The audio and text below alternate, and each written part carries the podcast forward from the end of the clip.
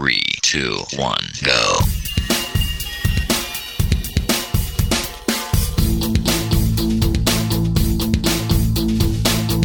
Enredando, la informática que se escucha.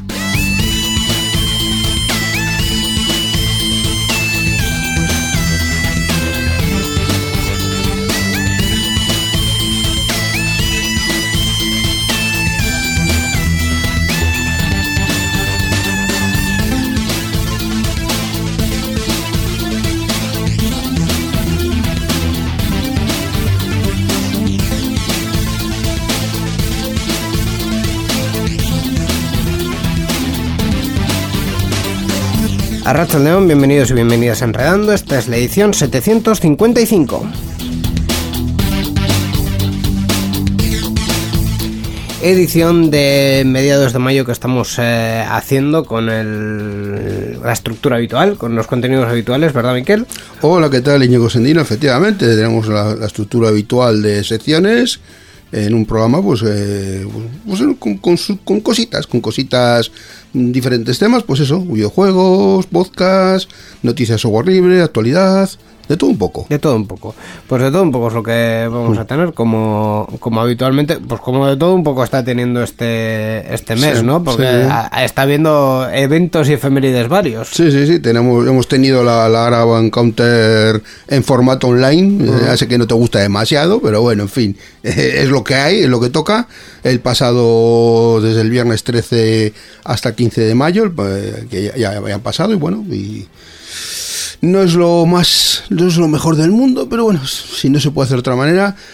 Afortunadamente, la Euskal, que a, a la que ya tenemos sitio, e- esa sí va a ser presencial y ahí, ahí vamos a estar a tope, a tope con todo. Y tenemos cosas para contar en la Euskal que ya, ya contaremos más adelante. a ya. ver- a ver si se Ya pueden ir concretando. Ya se pueden ir concretando y ya, ya iremos contando poco a poco.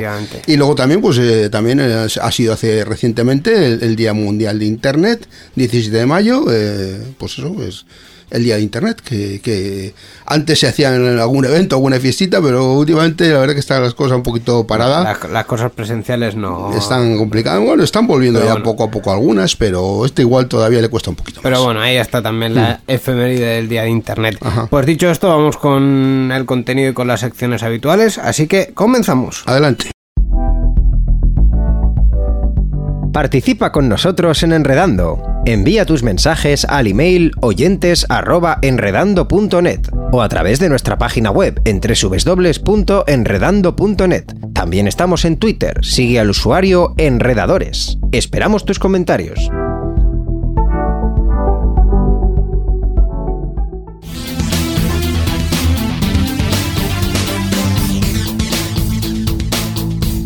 Enredando, la informática que se escucha.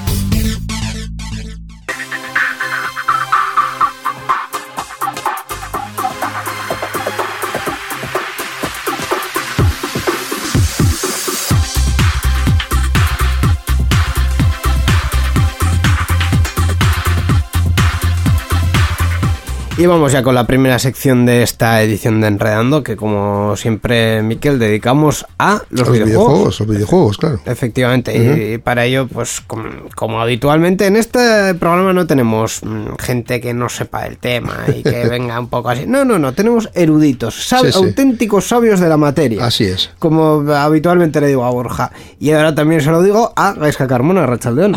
León. Hola, Gaisca. ¿De qué vamos a hablar hoy? ¿Cuál es el tema? ¿Cuál es la cuestión? Eh, pues mira, te lo voy a poner muy similar a cuando hablamos de un juego en esta casa que ya pues es bastante conocido por la gente que es Dark Souls. Eh, cuando hablamos de Dark Souls estuvimos hablando de la dificultad, de no sé qué, de la obra maestra. Vale, pues ahora yo os vengo a hablar de un Metroidvania 2D dibujado a mano, obra de arte. La gente lo ha comparado con Hollow Knight, que es a fecha de hoy uno de los eh, Metroidvanias más alabados de todo el mundo. Y lo mejor es indie. Pasamos a hablar de A Eterna Noctis.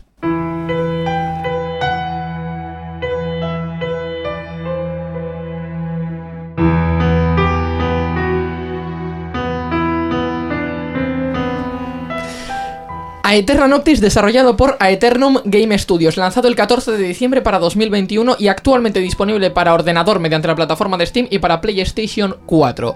Un Metroidvania que ¿Qué- el simple qué- hecho qué de. eso? Vale, el Metroid- un Metroidvania es eh, un juego conocido como. Bueno, el género es conocido también como Run and Gun, de todo lo que cabe. Es eh, un género de juego, en este caso de scroll lateral. Eh, Plataformas en el que pues mm, tienes diferentes, eh, vamos a llamarlo bichos, que son de un nivel bajo, es decir, tienes que ir por el mapa pues derrotando enemigos y demás, y luego tienes boss fights por ahí. Para hacerlo comparación fácil, es como un Dark Souls en 2D.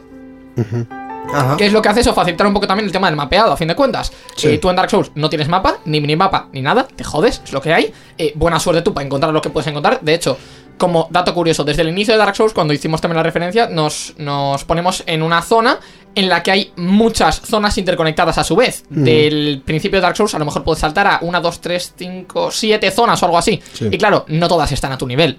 Entonces a lo mejor vas a una zona y tienes bichos que te cuadruplican el nivel y te perfan de una hostia. No lo sabes. Eh, ¿Cuál es la diferencia aquí? Que al ser de scroll lateral puedes ir a derecha o a izquierda.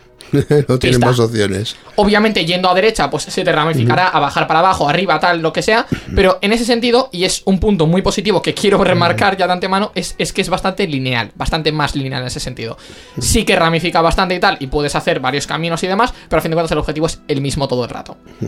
Eh, un poquito de lore, ¿no? Para ponernos Sí, en contexto. claro, cuéntanos de qué va, qué, cuál es la historia Esto de es este, de este un juego. poquito complejo. Os voy a citar textualmente. Ponte en la piel del Rey de la Oscuridad durante 16 áreas interconectadas en tu travesía para recuperar tu poder perdido y reclamar el trono de Eterna. ¿Cuál es la historia de esto? Eh, si tú ves el- eh, las imágenes que hay y demás de Eterna Noctis, ves a una mujer tipo eh, caballero con el pelo rubio y armadura y demás y una espada normal, eh, así referenciando a la luz, porque eso es la reina de la luz, y ves a su vez también a un hombre que ves la misma armadura, pero como más corroída, más oscura, más tal. eh, una espada que está hecha como de materia oscura o algo así, y a su vez ambos tienen coronas. Entonces, eh, la chica en cuestión tiene una corona pues de luz, y el chico tiene una corona de oscuridad, de sombra, hecha así como morada con efectos de animación y tal, es brutal. Eh, entonces, ¿cuál es la gracia de esto? El lore. Eh, tenemos a Caos, que simula a Dios o al eh, todopoderoso creador de la humanidad y la- de la existencia, que genera el universo. Al universo le llama a Eterna.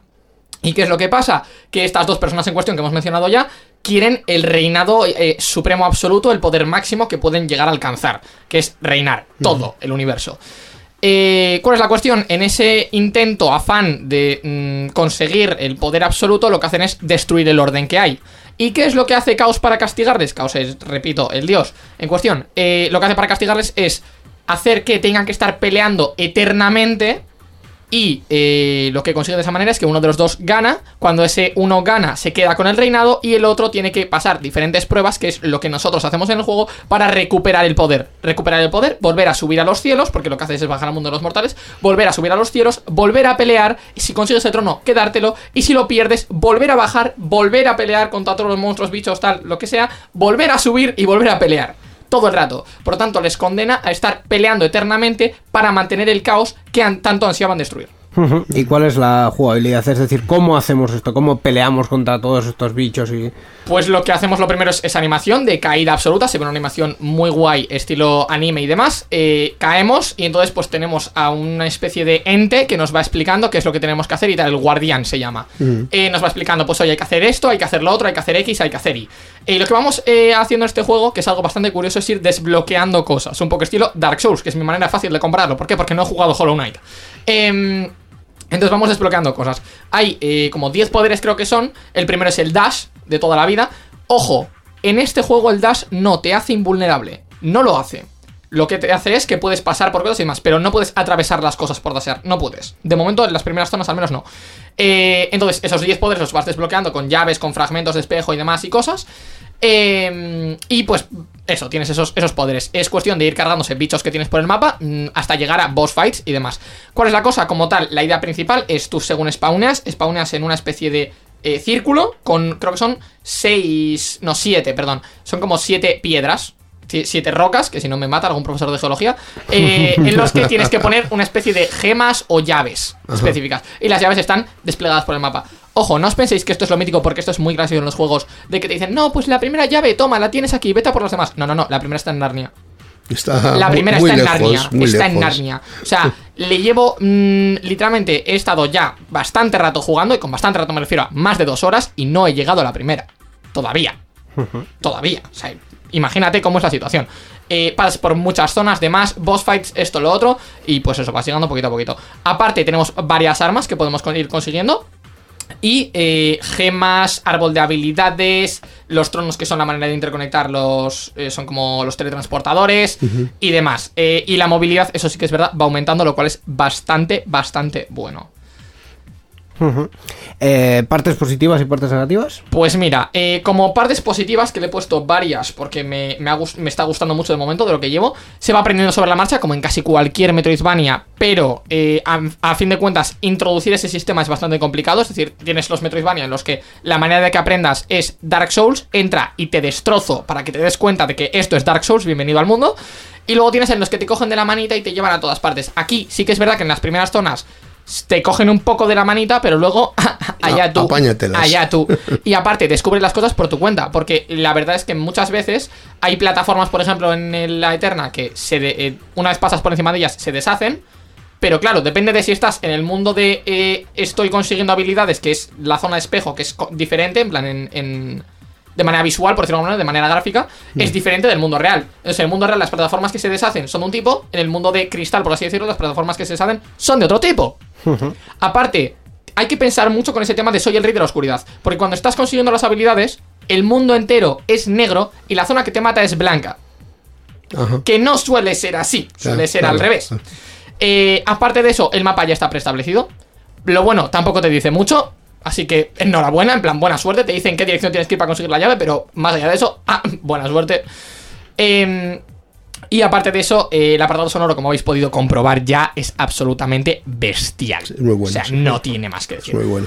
Aparte de eso, eh, el árbol de habilidades es bastante complejo en el sentido de tal, pero al mismo tiempo es, muy fácil de entenderlo en ese sentido. Es complejo a la hora de estructura, pero es fácil de entender a la hora de qué beneficios te da cada una de las mejoras que puedes pillar en el árbol de habilidades. No es un árbol de habilidades tipo Horizon en el que tienes tres apartados, ocho subapartados, no. Tienes tres apartados y tira para arriba. Puedes conseguir daño de arma, puedes conseguir eh, probabilidad de crítico o daño de crítico. Y luego tienes las habilidades especiales, como el imán de dogmas, que es básicamente cuando mueren los enemigos, en vez de caerse las monedas a la nada, porque a lo mejor caen sobre pinchos y no puedes cogerlas, lo que haces es cuando lo matas, estando en un rango determinado, te las tragas tú directamente.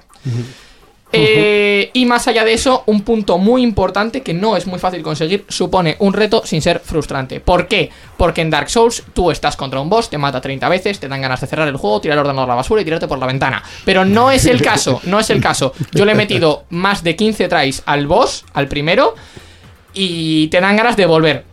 Te dan ganas de volver. De hecho, es, algo muy complicado hacer eso, porque te dan ganas de verdaderamente volver y decir, vale, me estoy aprendiendo poco a poco los patrones, estoy descubriendo maneras de ir pegándole para ir haciéndole más daño de manera progresiva, sin que me esté dando mm, tantas hostias, y de manera que puedo poco a poco ir intentando llevármelo de manera más rápida, en vez de tener que estar esquivando todo el rato, porque es lo que haces a fin de cuentas, esquivar, es lo que hay.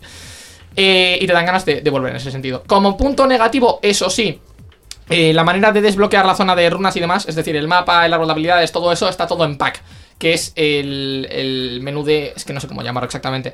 De Pe- opciones. Sí, pero no. Es que el menú de opciones es una cosa diferente. No. Pero bueno, el menú de juego, vamos a De decir. juego, sí. Eh, que lo puedes desbloquear tanto, o sea, lo puedes abrir y mirar el mapa, las runas y todo eh, mientras estás jugando, o puedes hacerlo cuando estás en uno de los tronos sentado. Cuando estás en los tronos sentados es el único momento en el que puedes usar los puntos de habilidad para el árbol de habilidades. Eh, los vas consiguiendo a lo largo del mapa, pero solo los puedes usar cuando estás en un trono sentado. ¿Cuál es la cosa? Eh, todo va en pack en uno y tiene una cosa que se llama leyenda, que supongo que si sabéis algo de ciencias sabréis lo que es, que es básicamente interpretar lo que tienes en la pantalla. Te lo pone directamente. ¿Cuál es la cuestión? Esto con el árbol de habilidades es relativamente sencillo porque te pone unos porcentajes para pasar al siguiente nivel, eh, unos puntos de habilidad que has usado, unos puntos de habilidad que te quedan, cuánto daño tienes a la izquierda de crítico, de arma y de tal para saber en qué daños vas, en qué probabilidades vas, en qué porcentajes vas. ¿Vale? Hasta ahí todo bien. El mapa, lo mismo. El resto, lo mismo. Pero luego hay uno en específico que te pone todo junto, que son las gemas que puedes incrustar en tu armadura, que son seis. ¿Cuántas tienes puestas? ¿Cuántos eh, frascos de vida tienes? ¿Cuántas muertes? Eh, ¿Cuántas coleccionables tienes? ¿Cuántos frascos de, de teletransportarte al último trono tienes? ¿Cuántas armas has desbloqueado? Eh, ¿Cuántas gemas? Está todo en pack y es una ida de olla impresionante, porque la mitad de la información no te interesa al principio del juego, al menos. Entonces, claro, tú lo ves tal cual y es abrumador, verdaderamente, te lo prometo. Tú ahí vas tranquilamente a ver, ah, no, sí, pues quiero ver cuántas veces he muerto. Eh, buena suerte.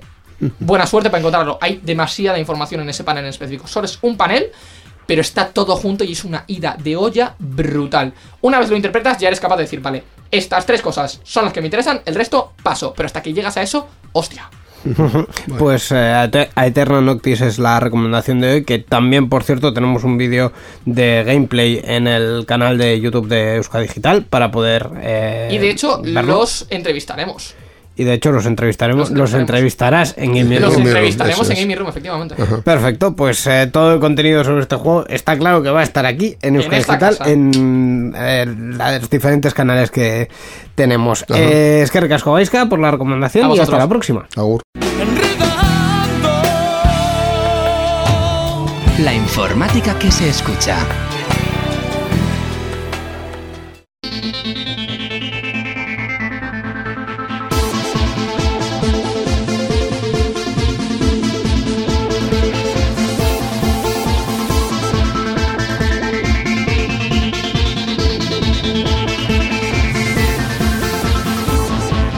Continuamos en esta edición de Enredando, lo vamos a hacer ahora hablando de podcast y vamos Mundo a, Podcast. Vamos a recomendar, como siempre, eh, un podcast, un programa para que nuestros oyentes puedan escuchar y extender su... Por- porque somos muy majos y no nos importa a- animar a los demás Ah, y que no. escuchen a los demás. No, no, esto es una comunidad compartida, compartida. es que somos muy buena gente. Y para ello tenemos, pues como habitualmente, Ajá. a nuestro compañero Roberto de Orbita Friki, a Rachaldeón.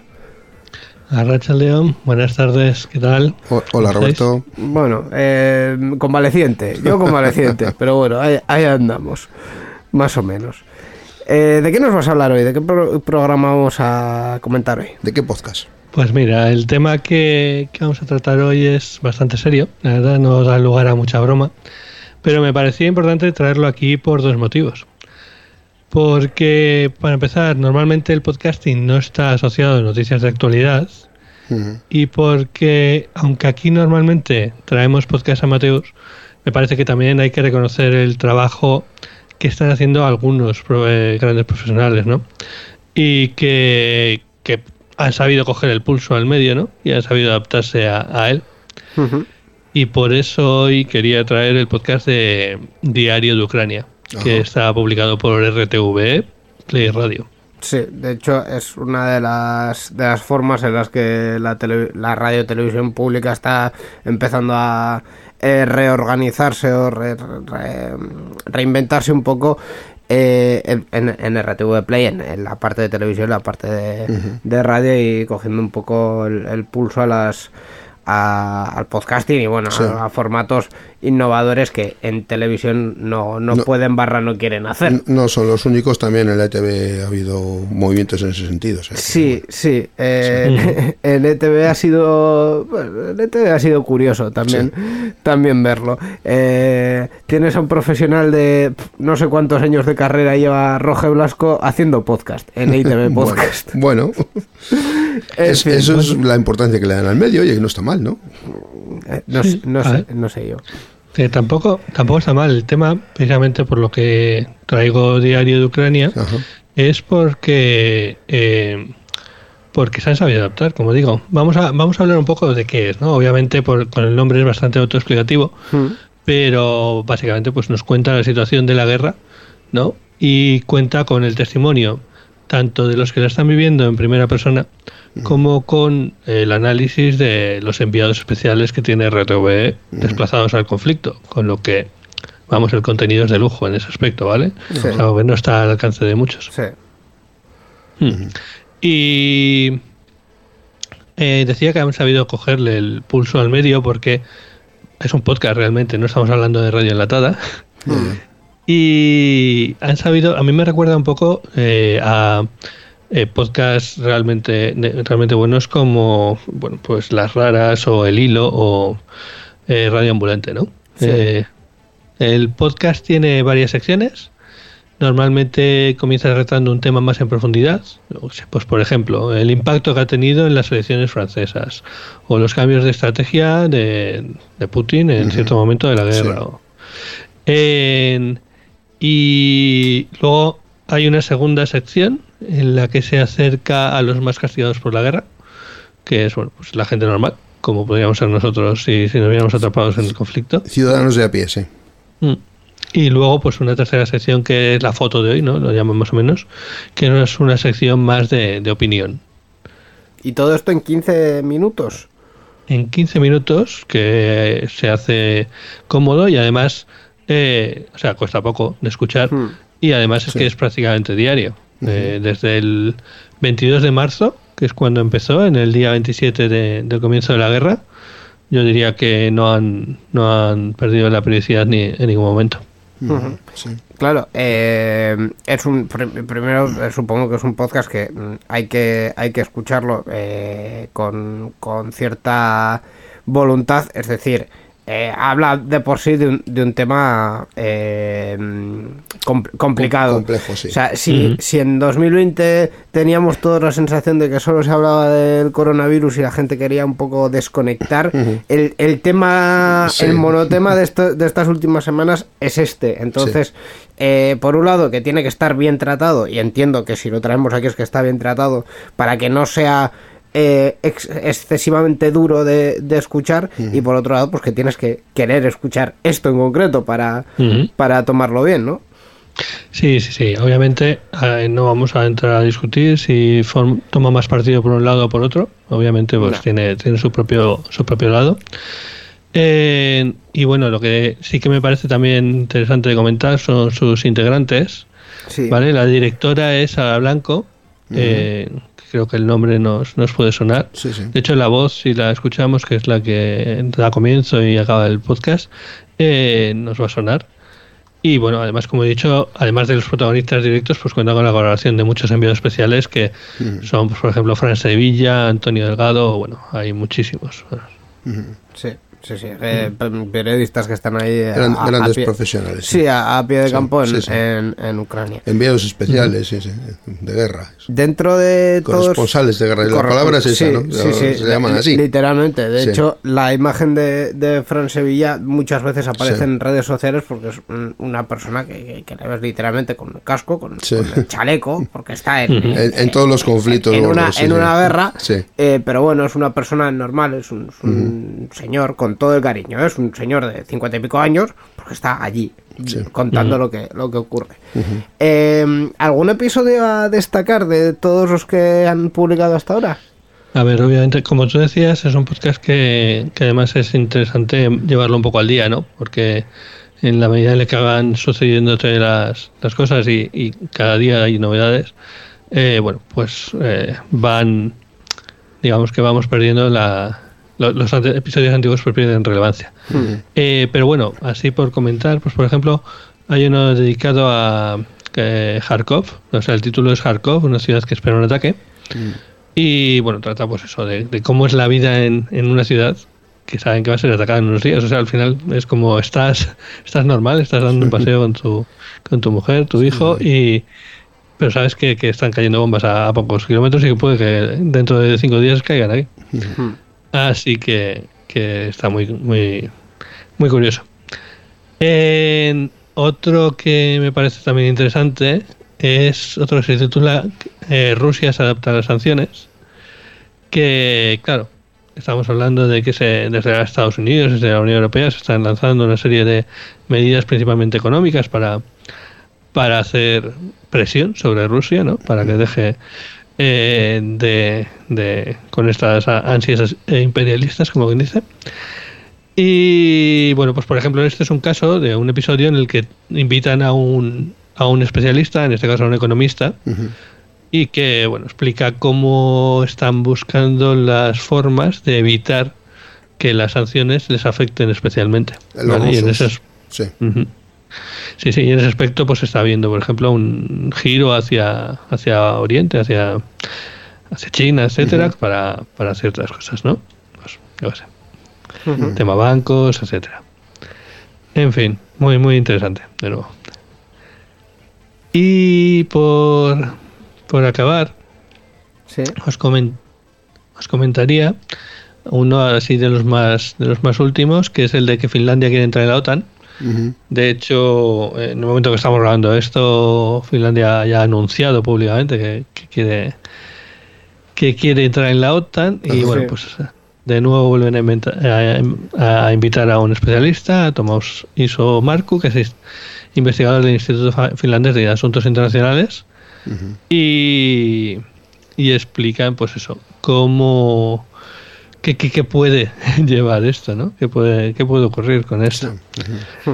Es eh, muy curioso también, como os decía, pues eh, esa es la sección primera, no la del tema, pero en este mismo episodio también hablan de con una Sofía, una persona que vive eh, cerca de Kharkov, la que decíamos antes, la ciudad que decíamos antes que esperaba un ataque y que bueno ya ya estaba bajo ataque y esa persona explicaba cómo habían decidido irse a vivir al campo, Ujú, ¿vale? Estar más Porque al final, exacto, los ataques son sobre todo por las ciudades. Sí.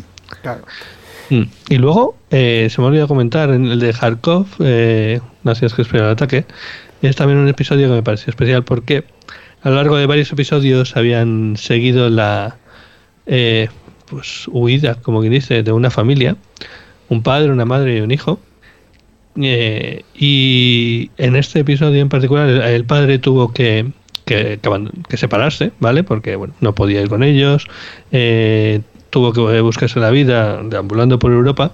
Y en este episodio finalmente se reunían en, en Barcelona después de, de su periplo. Oh. Pues, Ah, perdón, en Barcelona no, San Sebastián.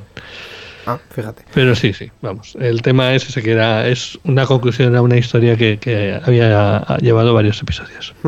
Pues la verdad es que es eh, muy interesante de- dentro de, de este, de este tema. Eh, especialmente los, los últimos movimientos. eh, ojo, lo de Finlandia. Ojo. Sí, sí, sí. Un- Sí, un sí, esto está claro que este conflicto va a redefinir la, la forma en la que vivimos. Hmm, Efectivamente. Eh, Diario de Ucrania que lo tendremos en RTV Play, ¿verdad? Exacto. En la página web de la propia RTV eh, eh, se puede encontrar. Y además eh, se puede usar, se puede ver en todas las aplicaciones si tiene RSS.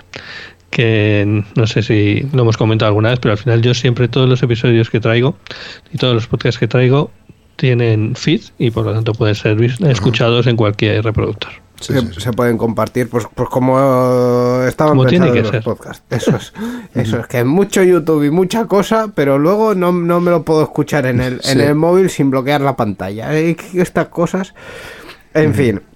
Pues eh, la recomendación de hoy, Diario de Ucrania, un podcast de RTV Play Radio. De eh, mm, rabiosa actualidad. De, ra- de rabiosa actualidad y, y de un tema que, Sí. mm, eh, quieras que no, mm, eh, no- está marcando también Sí. la, la vida del resto de los, de los europeos. Gracias Roberto y nos escuchamos en la próxima.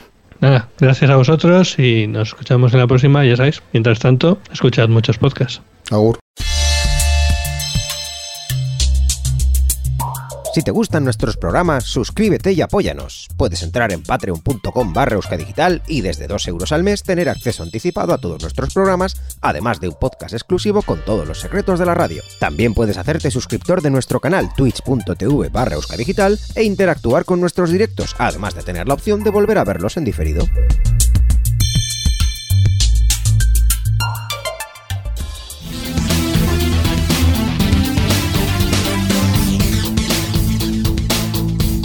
Enredando, la informática que se escucha.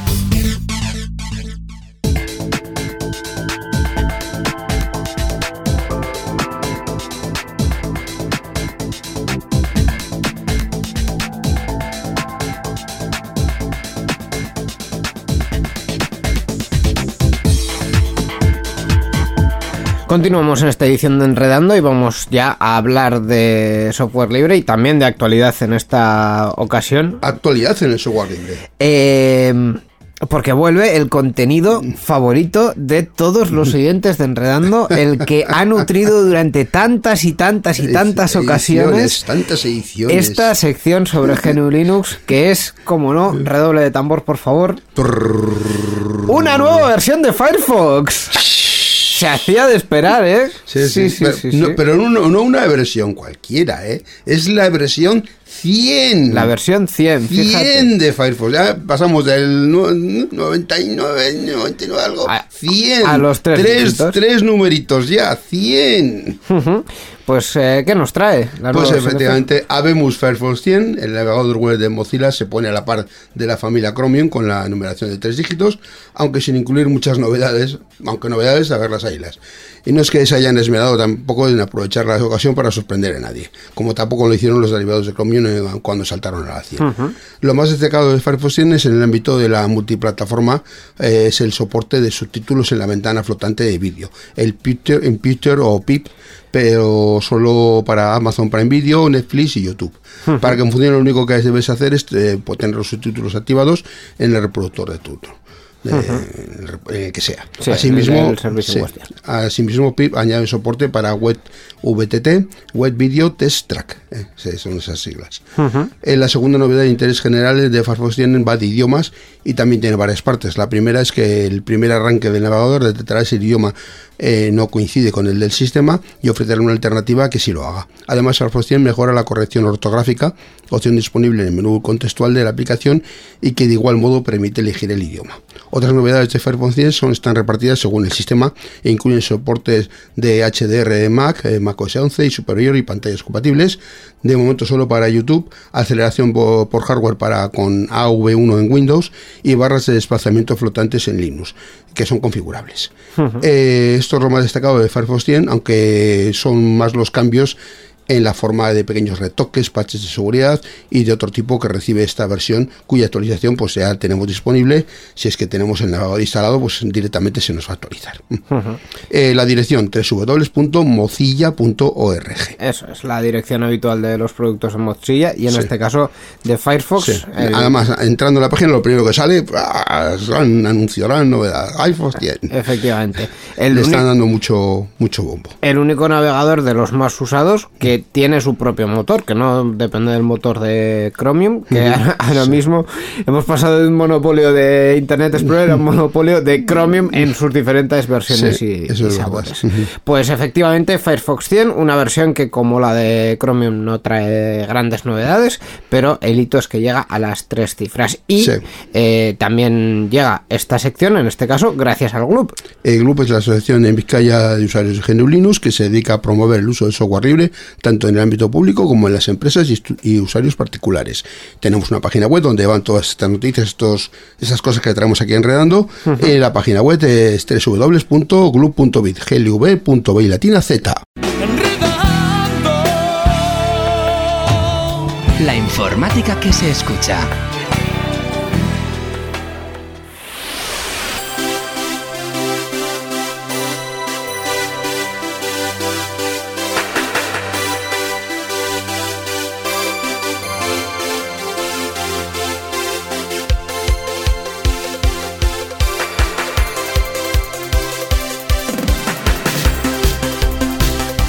Continuamos en esta edición 755 de Enredando, vamos ya con el resto de la actualidad tecnológica y como siempre con nuestro analista de cabecera, Borja Arbosa, Rechaldeón. Arrachaldeo, muchachos. Hola Borja. Eh, vamos a empezar con un señor que parece que le apetece hacerle la cobra a su pareja de baile.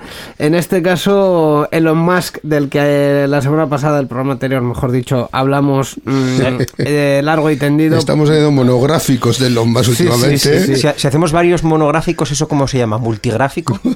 Monomultigráfico. No sé. Qué sé. Multimonográfico. Multimonográfico. ¿Metagráfico? O espera, todavía no ha comprado eso. No, ese no, ese Bien, no lo he comprado. eh, Elon Musk que dice que de momento se va a pensar la compra de Twitter.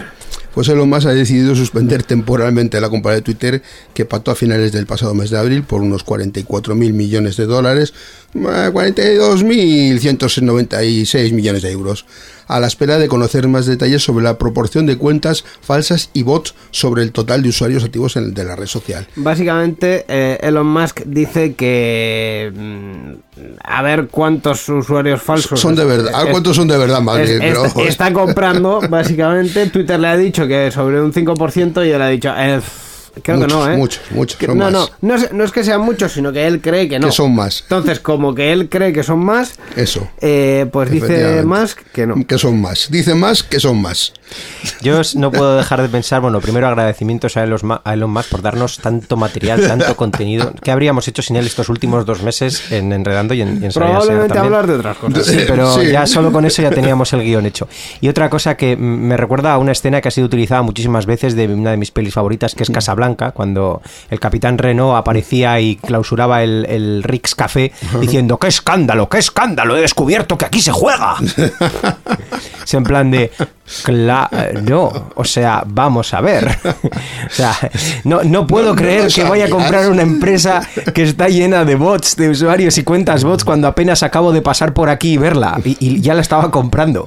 O sea, vamos a ver, de toda la vida de Dios, y seguro que eso el señor más no es ajeno porque habrá comprado muchísimas empresas y vendido otras tantas, se hace un análisis o una eh, auditoría del estado de una empresa antes de calcular el valor real y comprarla. e- Este señor ha comprado Twitter porque un día se le encaprichó y Sí. dijo, ah, con el 10% no me vale. O no, no me acuerdo si fue un 10%, Coño, pero- un 3 o un 5, me da igual. Ya, Sí. ya coño, pero por eso te digo que, que normalmente las cosas en el mundo de los negocios no se hacen así y este señor no es ajeno a ese mundo. Sí, eh, no es ajeno a ese mundo, pero sí es ajeno a sus prácticas. Así que, eh, bueno, pues, pues cosas de los más. Aparte, aparte Sí. que tendrá, no sé, algún equipo asesor, algún abogado, no sé.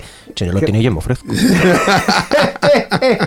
Elon, a ver, piénsate un A ver. poquito las cosas en la vida. Llama a un abogado. A- a- Hay que pensar Consulta lo- con un abogado. Hay que pensar en lo que ha provocado y también creer que igual pretendía provocar eso. ¿eh? Sí, sí, quizás Porque ha esas- provocado que la cotización de Twitter cayera un 20%. Un dato, Efectivamente. un dato bastante revelador, sí. Eh, Este señor eh, es experto en tirarse piedras contra su, propio tejado o algo, no lo entiendo. O sea, No, quiero Sí. decir. No, no, sí, bueno, que parece finalmente que- quedó en un 10% nada más No. después de que rectificara algo. Bueno, no, re- realmente, realmente, ahora, ahora que lo pienso, es una estrategia cojonuda. Tú, tienes- tú pones en cuestión la empresa que vas a comprar, sus acciones Baja caen y te- te sale más barata. Y dices, ahora 33 millones Sí, en vez de sí, 44. sí, sí. No me suena que hubiera hecho nada de eso con alguna otra cripto... que- Perdón, que...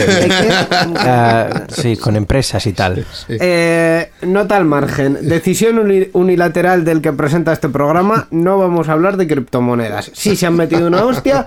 Sí, lo que son es un recurso económico barra eh, bursátil barra de especulación. No, no tiene que nada que ver con la tecnología que hay por detrás. Bueno, Así que en este programa no se habla de tiene que ver con tecnología. Otra cosa es su uso que no sea más A ver, tecnológico. si queréis O sea que no nos vamos a la luna. Si queréis intentamos que otra vez alguien nos explique qué coño es- son las criptomonedas y el blockchain. El blockchain, Con- con sobre perdón- todo el blockchain. por eso con vamos. perdón de la palabra que acabo de decir, pero es que la cotización de, de una criptomoneda tiene que ver con un valor que le pone alguien, no tiene que ver con la tecnología que hay Lo mismo que la cotización en general de muchas empresas tiene que ver, efectivamente. que ver Si con la confianza que tiene la gente si depositada en, este- ellas. Si en este programa no hablamos de la bolsa, porque no tiene nada que ver Mm. con tecnología, a pesar de que hay una tecnología apasionante por detrás con- que controla la- la- el propio sistema bursátil, Mm. tampoco se va a hablar de criptomonedas. Muy bien, pues yo creo que esta noticia si no está agotada y tendríamos que pasar a la siguiente. ¿Qué opináis vosotros? Efectivamente.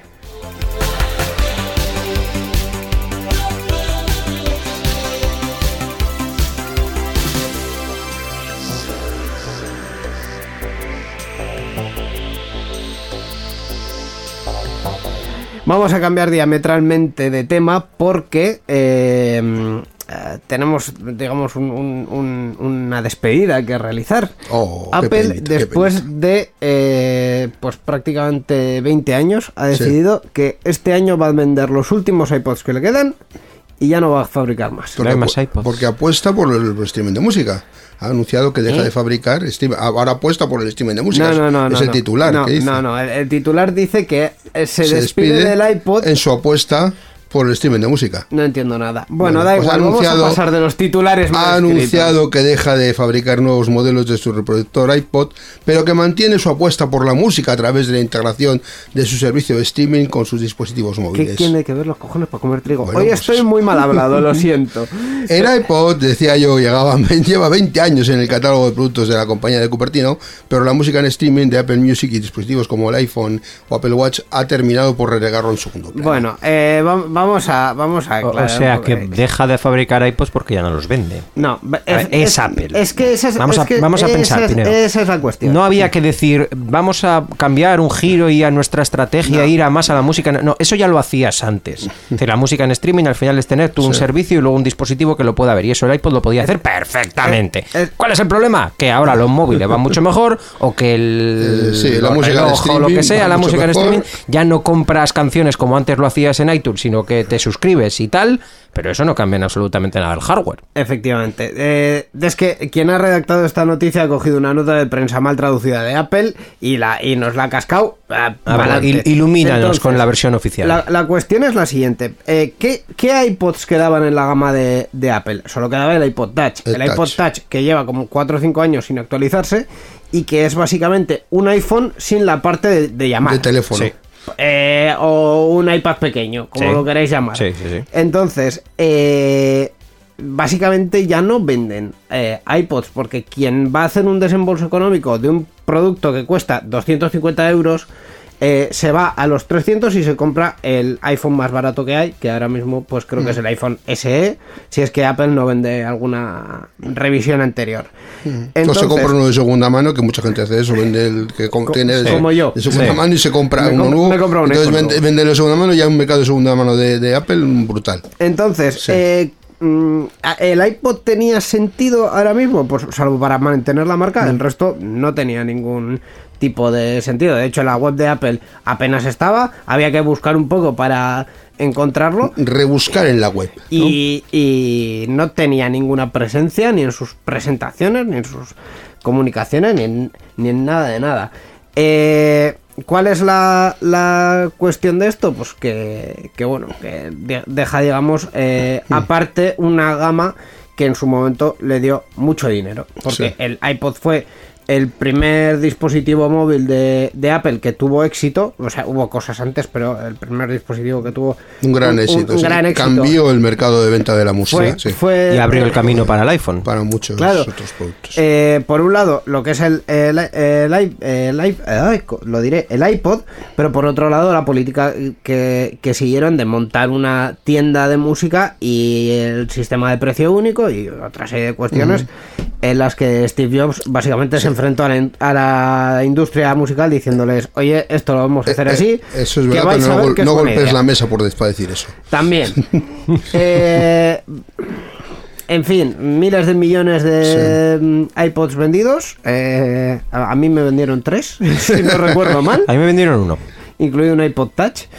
Y, pero bueno, no tiene. Eh, el que recorrido. quiera comprarlo todavía puede, porque los que quedan en el mercado hasta que se agoten las existencias siguen estando. O sea, que, que alguno, "Ay, que ya no lo puedo comprar. Todavía una- va a poder comprarlo. Una de esas reliquias de coleccionista. Como Ay, sé ay. que tengo. Tengo un Apple de 1984, el ordenador este que vendieron, no sé qué, tal, tal, tal. Pues De ala. hecho, de hecho, los primeros iPod Nano están bastante cotizados por dos cuestiones. Porque, eh, Se bueno, hicieron tien- pocos. no, no se hicieron pocos. No, Mm, quedan pocos. Precisamente no. no se Quedan hicieron pocos. Quedan pocos porque, eh, obviamente, es un producto que tiene más de 10 años. Pues la gente, en Sí. fin, lo, lo tira, lo- no lo guarda y tal. Pero es que además hubo un problema con las baterías y sustituyeron unos cuantos, unos cuantos miles de ellos por iPods de cuarta generación, que yo también tengo. El de la pincita, ¿os acordáis? Pues ese.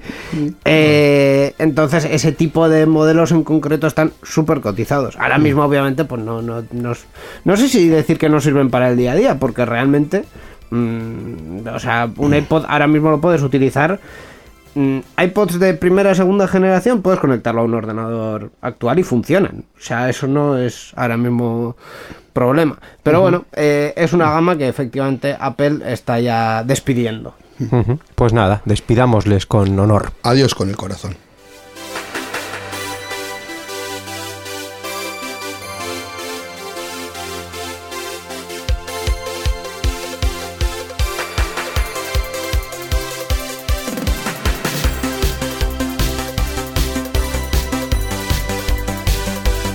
Vamos a hablar de uno de los competidores de Apple, Microsoft, más que por algo que han hecho, por una anécdota. Porque. mm, Pero si no tienes software libre ha sido. sí, sí, efe- efectivamente, vamos a hablar de Microsoft y de software libre. Procede, por favor. Pero la, la sintonía es. No, no, bueno, vale. No, no, Sin sintonía es de, de Déjalo, software déjalo, libre. déjalo. Vale, bueno, pues Microsoft libera el código fuente de un software llamado 3D Movie Maker a petición de un usuario de Twitter. Increíble. Ha liberado Microsoft el código fuente de este programa, eh, 3D Movie Maker, 27 años después de su lanzamiento, gracias a un usuario de Twitter que se lo pidió a la propia compañía a través de, de la red social. 3D Movie Maker es un programa de, que Microsoft lanzó en 1995 que otorgaba a los usuarios la posibilidad de crear películas de forma sencilla. Para ello se les permitía utilizar personajes animados y props, accesorios u objetos usados por los actores y actrices dentro de un entorno pre-renderizado. El código fuente de este programa ha sido liberado gracias a un usuario de Twitter, como hemos dicho, ese usuario con esto que ha conocido como Fun, que le ha pedido a la compañía a través de esta red social que le ofreciera este código para expandirlo y extenderlo.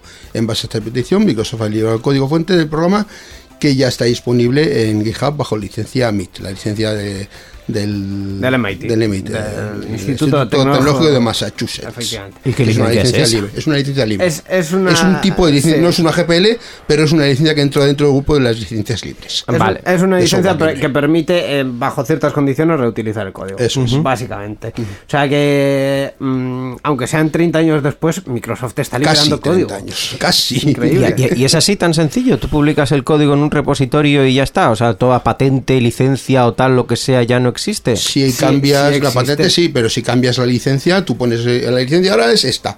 Y puedes, No, si eres el propietario del además código, que- puedes cambiar la licencia. Y, y además que las licencias de uso no tienen que ver con las licencias del De código. propiedad, ¿no? Eh, ni, de, ni de propiedad, eso es. Es decir, tú la la- eh, las patentes que apliquen en este caso, Microsoft las sigue teniendo y el- la licencia del código lo que le permite es a un tercero utilizar, utilizar ese ese código código. de alguna y manera, obviamente, sí, con ciertas condiciones. Si, Sí, se utiliza sí, ese código, se utiliza algo que está patentado, pero Microsoft ha dado permiso por Ya. mediante Ya, esa ya, licencia. Claro, claro. Entonces, eh, ahora bien, si ese programa en sí, en su momento, tenía un sistema de licencias de uso, mm, no, se- no lo vas a poder usar. No, claro. Mm, Porque, en fin, sigue. O sea, el programa es Lo que tal puedes cual utilizar es. es el código fuente. Lo que puedes es editar el código fuente para quitarle esa licencia, ese sistema de licencia de uso, por ejemplo.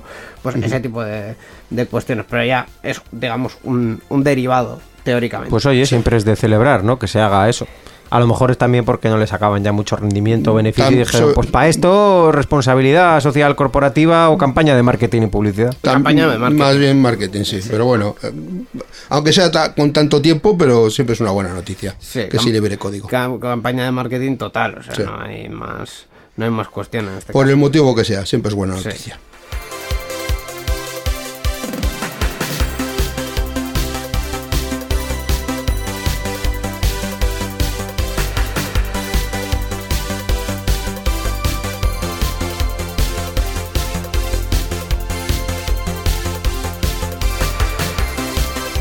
Y ya para terminar esta sección de noticias, en este repaso a los grandes del sector que estamos haciendo, no sé, no sé muy bien por qué, vamos a hablar de Google porque Android en su nueva versión va a traer un nuevo wallet, optimizaciones para apps para tabletas y vinculaciones con más dispositivos. Pues Google ha compartido las principales características de la siguiente versión de su sistema operativo, Android 13, la versión 13, que además de incorporar una nueva cartera digital, optimizará su uso en pantallas grandes como las de las tabletas y facilitará la vinculación a través de Con un número mayor de dispositivos. Eh, además, también extiende las alertas tempranas de terremotos, emergencia, SOS al sistema Wear OS con el Wear, no sé si se pronuncia así. El de Wear, Wear, OS, Wear que- OS. el de los relojes. El de los relojes, con el objetivo de que se puedan enviar alertas desde el teléfono inteligente a amigos, familiares y servicios de emergencia. La compañía también se ha referido al estándar abierto de la industria Matter, con el que se podrán vincular equipos de distintas marcas que utilizan diferentes sistemas a través de la lectura del QR que incluirán los equipos. Eh, como usuario de Android, Borja, ¿qué opinas de estas novedades? Pues mira, leí ayer, creo, una noticia que decía que Google estaba a punto de despedirse del, del comando de voz para el altavoz inteligente, el, el- el Alejandra de, de- de Google. El OK. Ok, cosas, eso es, no, Google. no, no lo No, digas. Eh, para que pudieses, pues eso, evitarte el engorro de tener que decir la palabra cada vez que quieres activar el asistente de Google. Y que en lugar de eso, ojo al dato, el sistema que lo iba a reemplazar, porque al final o eso, dices esa palabra, o dices otra O- o palabra, o qué. Que dices un sistema de, de reconocimiento de mirada, de cara. Que dice, vale, entonces le tengo que poner una determinada mirada. Cuando yo miro al- al, altavoz de forma sensual, Ya, quizá. sí. A ver, para, claro, va a empezar a probarlos en altavoces con pantalla, como los que han sacado, los Nest Con- Hub con estos. cámara, en todo caso. Efectivamente, con pantalla y con cámara, que Porque tú si puedes. hay algo a lo que tengas que mirar y que te devuelve la mirada. Evidentemente, primero en Estados Unidos y luego ya. la mirada, por favor. Sí, sí, sí. O sea, es, es, es así, es, es amor a primera. a primer androide. Joder. Sí, pues Pues eso. que me, me ha hecho gracia sencillamente, por lo visto lo van a presentar en el próximo Google I.O. Que eso, pues lo, lo va a reemplazar, supongo que de una forma progresiva y como primera opción, no sabemos qué otras más opciones presentarán. Pero a mí me parece una buena idea porque yo siempre he pensado que Alejandra tiene una, un- una buena, mejor base que eso, porque Sí. es una palabra mucho más intuitiva de decir que la otra. Que la Sí. otro, lo que y ese no, Sí, sí. ¿verdad? Eh, lo, lo mismo que aquí con la amiga Siri. Que, Pues que la invo- a ver- nadie se llama Siri, entonces. mm, Sí, eso es. la- la- a la de Amazon, pues sí, podrías cuestionar que quizá alguien se llame Alex o algo y se active solo, pero Siri, o sea, Sí, pero el, el- el nombre, por lo menos en ese sentido, hay que decirle al señor Bezos que lo escogieron bien. en, en fin. eh, hace otras muchas cosas muy mal, pero escoger nombres para sus asistentes de voz. Bien. Bien, ¿no? Eso bien. En fin, Borja Hermosa, gracias por traernos las noticias. En dos semanas más, más actualidad tecnológica. Aquí estaremos, muchísimas gracias. Gracias. Participa con nosotros en Enredando. Envía tus mensajes al email oyentes@enredando.net o a través de nuestra página web en www.enredando.net. También estamos en Twitter. Sigue al usuario Enredadores. Esperamos tus comentarios.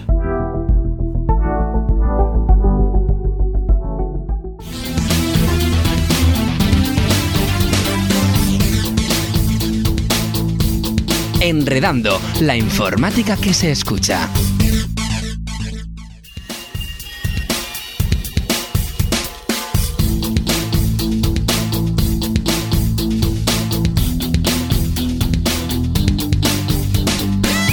Pues hasta aquí ha llegado esta edición 755 de Enredando, donde hemos tenido tan de todo que hemos tenido hasta una cosa que, que no teníamos hace tiempo, que era una nueva versión de Firefox. Sí, sí, la verdad es que sí. Una versión además tan, tan, tan redondita con este número tan, tan chulo. 100, 100, 100 de Firefox.